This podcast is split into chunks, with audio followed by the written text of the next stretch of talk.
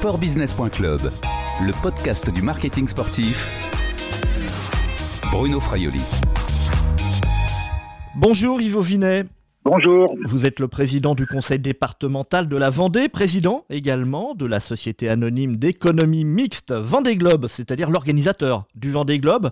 Alors le départ de cette neuvième édition, de ce tour du monde en solitaire sans escale et sans assistance, sera donné dimanche 8 novembre à 13h02 exactement au large des Sables d'Olonne. Depuis vendredi 30 octobre, il a mis en place d'un confinement sur le territoire national. Le village du Vendée Globe est fermé au public. Alors, quelle est l'ambiance sur le port des Sables d'Olonne? Ah, Évidemment, c'est moins fréquenté que ça pouvait l'être en 2016. Maintenant, euh, il est normal que le Vendée Globe s'adapte aux circonstances nationales que nous traversons. Vous êtes déçu, non, que ce ne soit pas la, la grande fête populaire que tout le monde attendait? Déçu, je ne le dirais pas comme ça. Si vous voulez, euh, lorsque nous avons décidé l'organisation du Vendée Globe euh, dans sa globalité, c'était au mois de juin et juillet. Et bien malin qui pouvait dire à cette époque-là ce que serait euh, la pandémie en novembre qui suivait. Donc nous avons mis en place des choses légèrement peut-être euh, en diminution par rapport à ce qui était prévu initialement, mais euh, nous sommes contents quand même parce que je pense que dans ce monde un peu anxiogène, il faut aussi savoir positiver. La quinzaine de jours d'ouverture du village nous a permis quand même de rassembler euh, au fil des jours euh, environ 200 000 personnes, ce qui est quand même pas mal sur un événement euh, tel que le Vendée Globe, même si c'est moins effectivement qu'en 2016. Pour autant, compte tenu des jauges qui nous étaient autorisées, ça a permis une fluidité de circulation, ça a permis une immersion des gens qui sont venus à notre rencontre beaucoup plus facile, tant dans les structures qui étaient mises à disposition que sur les pontons. Tu vois, essayer de tirer le sens favorable de tous les événements, parce qu'autrement, euh, on n'arrive pas à vivre. Est-ce que selon vous, ce contexte peut, peut nuire à, l'image du Vendée Globe en, en gros, est-ce que vous, ne craignez pas qu'il y ait moins de retombées? Ça dépend de quelles retombées on, on parle. Si on parle de retombées immédiates dans le cadre je dirais, de l'ouverture maximale telle que nous l'avions en 2016, oui, effectivement, les retombées ne pourront pas être à la hauteur de celles de 2016. Maintenant, l'événement Vendée Globe, qui est une course autour du monde, l'intensité, je dirais, de, l'actualité aujourd'hui fait que, par l'intermédiaire des médias dont vous faites partie, euh, je ne suis pas inquiet sur euh, la dimension communication de cet événement au niveau euh, local, national et international, parce que nous avons des liens avec un certain nombre de, partenaires qui diffuseront très largement l'événement sur euh, les télés, les radios, la presse, etc.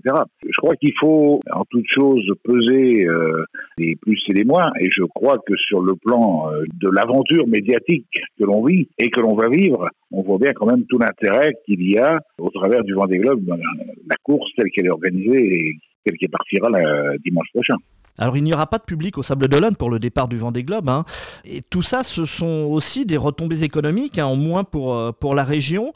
Vous aviez chiffré ce que rapporte le Vendée Globe pour, euh, pour la ville et au département de Vendée? Disons que sur 2016, euh, les études que nous avions fait post Vendée Globe montraient qu'effectivement nous avions des retombées en termes d'hébergement, restauration, etc., de l'ordre de 35 millions d'euros. Évidemment, elles seront en nette baisse en ce qui concerne au moins le départ. Maintenant, on aura aussi des arrivées. Peut-être que la conjoncture sera meilleure pour accueillir les skippers qui nous rejoindront à la, aux arrivées. Maintenant, euh, je crois que bien malin, celui qui pouvait prévoir des choses il y a 4 ou 5 mois, et je crois que notre euh, but, c'était d'une part d'organiser, mais aussi de respecter les consignes gouvernementales dans le cadre de cette organisation, ce que nous avons fait scrupuleusement dans le cadre d'un protocole sanitaire qui avait été acté au préalable, que nous avons respecté. Et là encore, nous sommes en lien très étroit avec l'État, avec la ville des Sables pour que le départ se déroule conformément à leurs attentes et avec aussi un relais médiatique. Vous savez qu'on n'a pas d'exclusivité médiatique. Ça veut dire que nous produisons des images, que nous mettons à disposition, ce qui fait aussi peut-être toute la force du Vendée Globe. Cette édition 2020 va quand même coûter un, un peu d'argent. C'est quoi le budget cette année du Vendée Globe? Il s'élève à combien?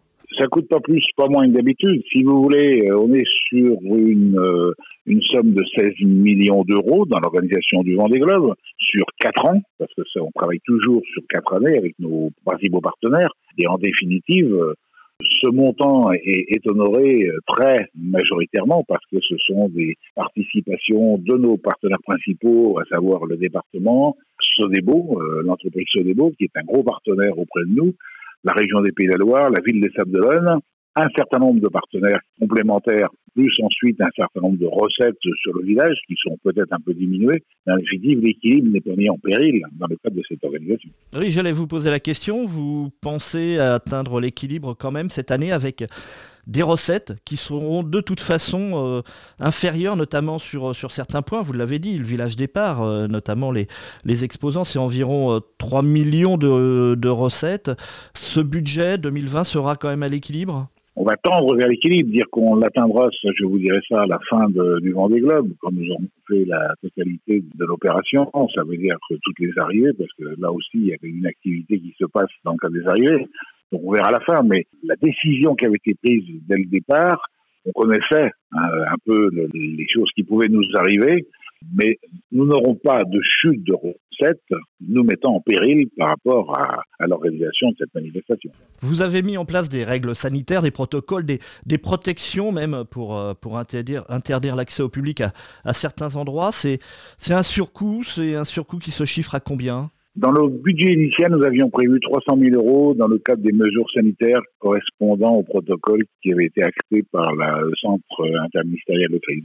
Et c'est un protocole que nous avons respecté scrupuleusement dans l'organisation du village, ce qui n'a pas empêché du tout les gens de venir, enfin du tout aussi, des gens qui ne sont pas venus mais par choix personnel, mais les gens qui sont venus, très sincèrement, j'ai vu sur les pontons, dans les allées, etc., des gens heureux de participer à la fête certes avec une jauge inférieure, mais qui a favorisé énormément les flux. Donc euh, là encore, il faut toujours tirer l'avantage de l'inconvénient. Alors dernier point, euh, ce Vendée Globe va rassembler 33 skippers et bateaux évidemment. C'est beaucoup, 33 skippers. Comment vous expliquez cet engouement? Est-ce qu'il vous a surpris? Oui et non. On se rend compte que depuis l'édition 2016-2017, il y a un certain attachement à cette catégorie de bateaux à l'organisation du championnat du monde qui a été mis en place par l'IMOCA, avec euh, la course phare qui conclut, si je puis dire, ces quatre années, qui est le Vendée Globe. Et on a senti effectivement une volonté d'un certain nombre de skippers d'être prêts pour le départ du Vendée Globe. Donc c'est vrai, 33, c'est la première année où on a autant, la première édition, on a autant de skippers au départ.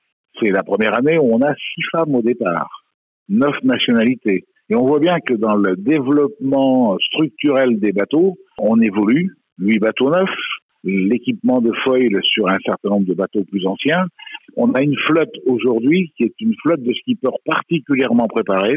Mais je pense qu'on a, on, va avoir une très belle compétition parce qu'il y a quand même un certain nombre de prétendants à la victoire ou à des places d'honneur. Je crois que ça nous donnera un très très beau terrain de compétition. Avez-vous dû aider des marins à boucler leur budget? Non, parce que globalement, euh, et c'est aussi euh, le phénomène, quand on travaille, quand ils travaillent, skipper, sponsor, ils travaillent un peu dans la durée, pas tous, mais beaucoup avaient des partenariats qui étaient actés depuis plusieurs mois, pour ne pas dire depuis plusieurs années. Et en définitive, il y a eu très très peu de problèmes dans les partenariats des skippers pour pouvoir se présenter au départ de ce Vendée Globe. Bien évidemment, les budgets euh, de ces skippers peuvent varier. Maintenant, euh, chacun euh, travaille en fonction du budget qu'il récolte et in fine, je dirais, on a quand même 33 équipages particulièrement bien préparés pour cette édition je dirais pour l'organisateur que nous sommes, c'est une grande satisfaction de donner le départ avec ce beau plateau. Autre satisfaction, vous l'avez dit, six femmes au départ, il n'y en a jamais eu autant. Est-ce que cela peut donner également une image différente à la course? Moi, personnellement, je suis euh, assez partisan euh, de voir euh, la présence féminine augmenter sur cette course. Et c'est peut-être aussi dirais, la réaction du grand public par rapport à cette course. Tout le monde n'est pas automatiquement, euh, entre guillemets, passionné de voile. Mais tous ces gens qui s'en vont sur la mer pour 74 jours au minimum, c'est le dernier record, sont tellement porteurs de, beaux messages humanistes pour un, certain nombre d'entre eux et d'entre elles que ça donne la force au vent des globes. C'est une compétition sportive. Mais au travers de la compétition sportive, c'est porteur de beaucoup de messages, messages environnementaux, caritatifs, euh, humanistes, je l'ai déjà dit. Et en définitive, quand les gens, entre guillemets, rêvent en les voyant partir, c'est une compétition extrêmement dure, mais c'est à la fois toute une sphère de, de, humaniste. Voilà, je, je, résume un peu comme ça parce que c'est quand même beau en termes de messages de voir partir ces gens qui font la course de leur vie pour un certain nombre d'entre eux, la première fois pour aussi un certain nombre d'entre eux, mais il y a aussi des, des récidivistes qui sont assez nombreux, qui montrent bien tout l'attrait de cette course et la volonté des uns et des autres d'être présents sur cette course hors norme. Une dernière chose, vous avez un favori? Même si j'en avais un, je ne vous le dirais pas.